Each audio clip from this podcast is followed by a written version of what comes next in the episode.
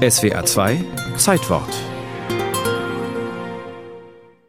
1955. In der europäischen Autoszene macht ein Gerücht die Runde. Volkswagen, so tuschelt die Branche, plane ein neues Modell. Was da kommen könnte, davon hatte aber keiner eine Vorstellung. Was sollte den erfolgreichen VW Käfer toppen? Am 14. Juli wussten es alle. Auf einer Bühne in einem feinen Hotel in Georgsmarienhütte, nur wenige Kilometer vom Karmannwerk in Osnabrück entfernt, ging der Vorhang hoch. Und da stand es, ein Coupé in Gazellenbeige, der Karmann Gia, das neue VW-Modell, das in der Werbung einmal als das schönste Auto der Welt angepriesen wurde. Und genau das trifft es noch heute für Andreas Ostermeier. 1986 kaufte er seinen ersten Karmann Gia. Ich hatte keine Ahnung von Autos, aber es war einfach eine faszinierende Form und ich bin damals hin mit 19 Jahren und habe gesagt, das Auto muss ich haben. Und irgendwie hat es mich dieser Bacillus nie wieder losgelassen. Heute fährt Andreas Ostermeier einen anderen Karmann.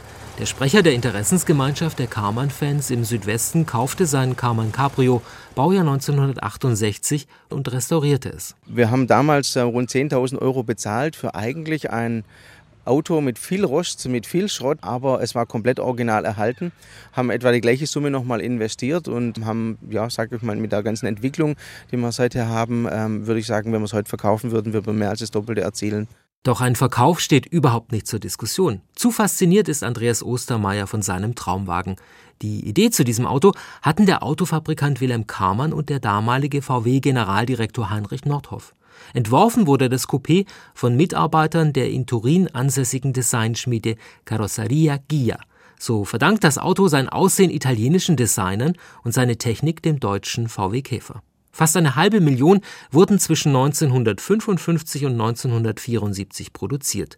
In Brasilien und bei Karmann in Osnabrück.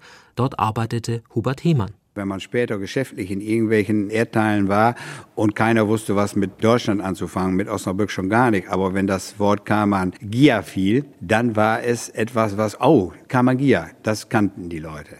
Rund 7500 Mark hat der Karmann Gia zu Beginn gekostet.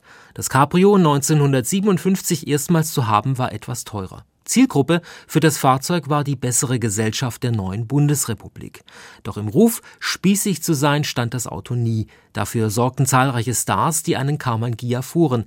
Hubert Hemann erinnert sich. Unter anderem gab es eine junge Dame, die hieß äh, Romy Schneider, die hat, äh, als sie Abitur machte und 18 war, sich ihren Kamagia bei Kamann selbst abgeholt. Mit einer sehr interessanten Farbe, so ein Rosa war das. Sie wurde dann bei Kamann natürlich auch entsprechend begrüßt und wir als Jungs haben uns dann natürlich äh, die Nase platt gedrückt, dass wir Romy Schneider sehen konnten.